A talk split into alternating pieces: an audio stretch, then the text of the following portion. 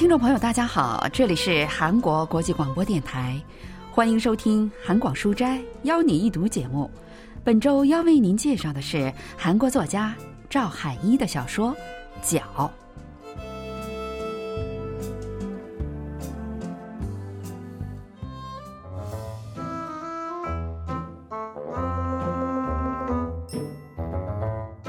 贾顺浩在众多的脚夫中一眼相中了他，是因为这个男人背着一副很特别的背架。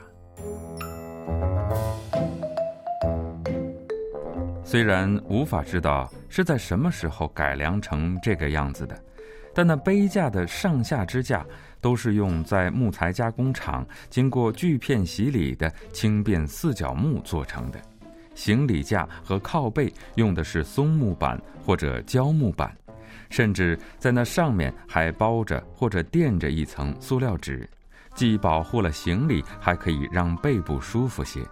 这在那些虽然看起来更加职业化，却没有了格调和尊严的新式背架中显得格外突出。贾顺浩小时候见过这样的背架，人们用它来背木头或者稻草捆。也许是这个原因，这个利用天然木头本来的形态制成、没有过多修饰、老式的、看起来有点憨直的杯架映入了他的眼帘。这杯架跟别的杯架相比，看起来更重一些，因此也显得更结实。特别是在那上面还有四个又长又坚固的角，更是给人结实的感觉。构成杯架主体的，向着天空伸展出去的两根长木头，和从主体上斜斜地支棱出去的两根木头上各有两个角，那些角又黑又亮。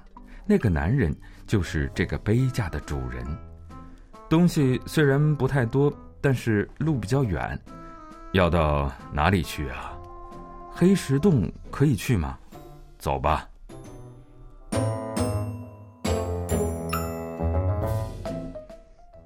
作家赵海一的小说《脚》发表于一九七二年，主人公贾顺浩在往十里站找搬运行李的脚夫，遇到了那个男人。贾顺浩为了躲避常常来寄宿的地方找他的朋友们，搬到了很远的黑石洞。他的行李不是很多，不值得叫一次送货车。但自己拿着行李坐公交车过去也不容易，所以他就去雇了一个脚夫。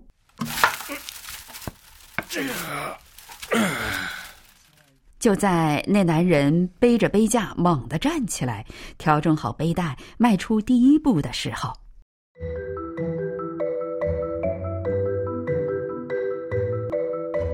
虽然有行李不多的原因。但主要还是因为杯架上的四个角特别长，即使绑上了行李，仍然能看到那些角各自向着天空和地平线伸出来。当那男人迈出第一步的时候，那模样就像一只长着角的美丽野兽，带着他的脚慢慢的动起来，真是太美了。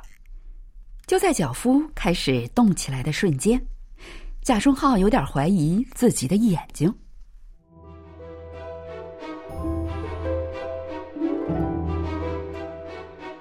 那男人迈出了第一步，但并不是向前，而是向后迈了脚步。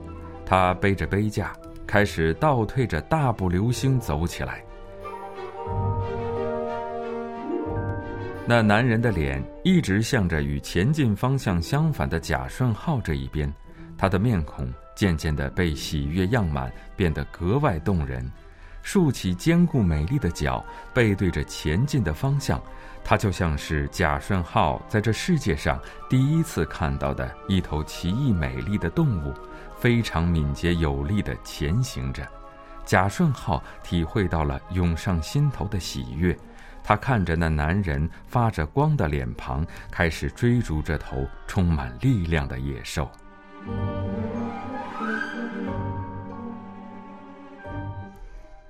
后退着走的脚夫比其他的脚夫快很多，甚至贾顺浩都无法超越他。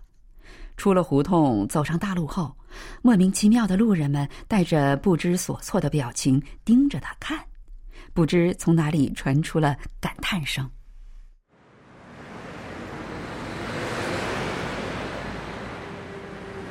好家伙，好像拳击手一样，呃，有四个脚呢。哦，看起来好像是梅花鹿。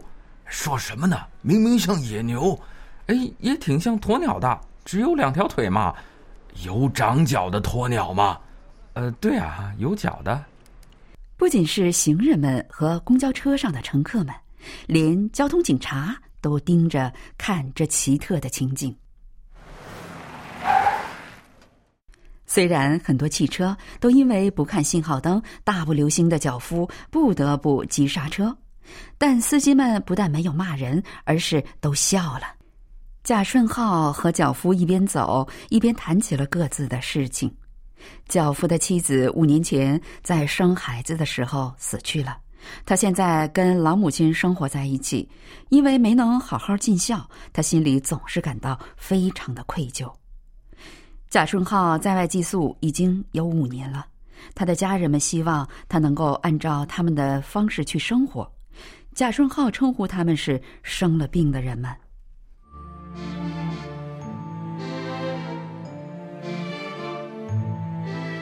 在郊区一家教会做牧师，为上帝而献身的父亲和母亲，并没有什么政治信念，却过着在野党生活的大哥。以优秀的成绩从军官学校毕业，就职后在同期生中最快晋升为中校的二哥，给美国人上司做秘书，为实现自己的赴美目标一步步努力着的妹妹，作为一名理想主义者，没有什么组织能力却执意投身劳工运动的三哥，还有出没于杂志社附近的茶坊，与读书的朋友们混在一起，偶尔有文章在报纸上发表。或得到翻译的工作，赚点小钱，才能勉强支付房费的贾顺浩，即使把这所有人在脑海里依次想一遍，也找不出一个真正活得像个人的。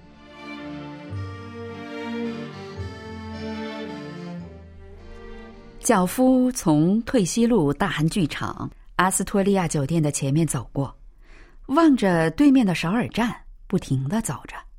在贾顺浩的眼里，无论是街边的建筑，还是行人们的脸色，无一例外看起来都泛着浓痰的颜色。只有脚夫的脸散发着动人的古铜色的光芒。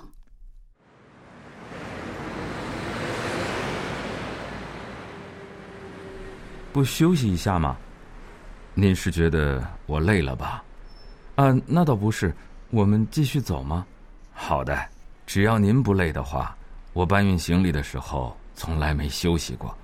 那就接着走吧。那个，您看我的脸色是不是泛着浓痰的颜色啊？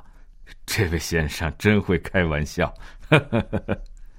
男人毫不掩饰的露出牙齿笑了起来，那牙齿令人意外的洁白健康。我有时候会觉得自己的脸色好像病人，不过大叔您帮我治好了。看您说的。我哪能？我问您的时候，您的笑容治好了我。我现在这种心情，应该都能够去跑马拉松了。那咱们就跑起来吧。那男人的眼中瞬间仿佛在闪闪发光。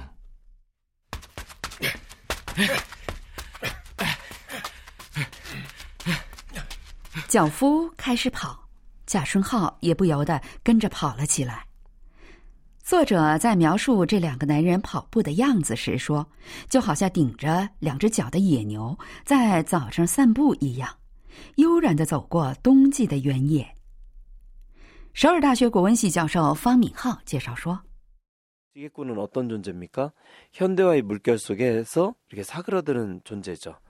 脚夫是什么样的一种存在呢？是在现代化的浪潮中逐渐消失的存在。”小说中的脚夫背架上有脚，这可以看作是一种比喻，它象征着某种对现代化的抵抗。现代化是非常了不起的，但即使这样，脚夫倒着走，也就是背对着前进的方向走，这样也象征着某种排斥。虽然一定要前进，但却走得很排斥，这也是这部小说非常出色的一个设定。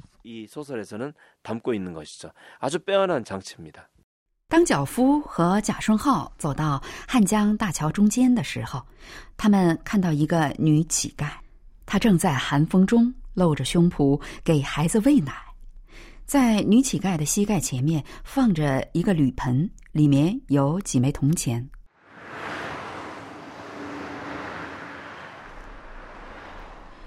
行行好，施舍点钱吧。孩子他爹生病卧床不起，孩子饿得一直哭，哪怕一文钱也可以呀！啊，求您行行好吧。脚夫突然停下了脚步，面孔因为令人费解的狂暴表情而变得扭曲起来。本来已经走过去的他，又退了回来，站在了那铝盆前，他的脸变得通红，显得很是狰狞。贾顺浩看到脚夫，猛地抬起了右脚，接着便听到那铝盆被踩瘪时发出的凄惨声音。接着，脚夫又带着绝望的神情，一脚把被踩瘪了的铝盆踢了出去。哎呀，你是什么人？凭什么踢我的碗？你这家伙，你干脆连我一起踢吧！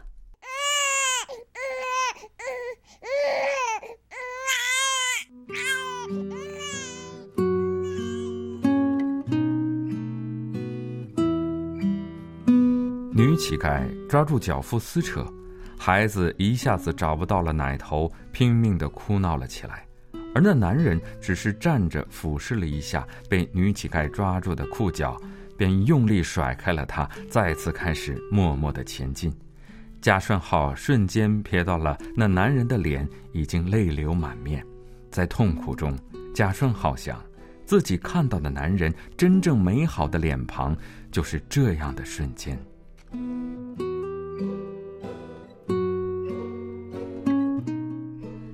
脚夫踢开了乞丐的小铝盆儿，泪流满面。文学评论家全少英介绍说：“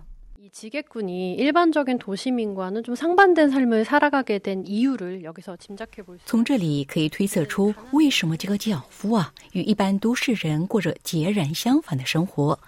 因为贫困，他还同时失去了妻子和孩子。二十世纪六十年代以后，韩国社会实现了高速经济增长，但很明显，这并没有给所有人都带来了好处。在资本主义社会里，肯定有变弱、变穷困的阶层。脚夫这样的职业，当然会被以汽车、高速公路等为代表的速度社会所淘汰。脚夫和在街上遇到的乞丐，实际上有着类似的处境。他也因此想到了死去的妻子和孩子，他实际上是在向夺走他们生命的社会不平等的世界发泄自己的怒气。또그들을죽게만든도시의문제들불평등한세계를향해서화를냈던것입니다 到达贾顺浩租住的地方后，脚夫卸下了行李，然后没说什么话就离开了。他的脚步变得凄苦无力。在他背上向着天空和地平线伸出来的四个角，现在看起来也只是沾上污垢的四根树枝而已。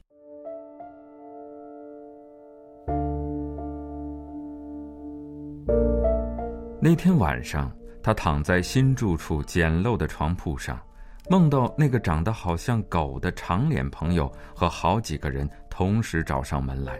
还梦到自己看着在城市中心横冲直撞的野牛的脚，抽抽搭搭的哭泣着。第二天的早上特别冷。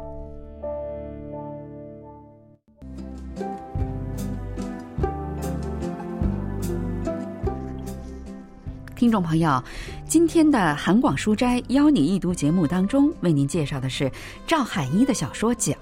今天的节目是由立新跟小南为您主持的，同时韩国国际广播电台一个小时的中国语节目就全部播送完了，感谢您的收听，再会。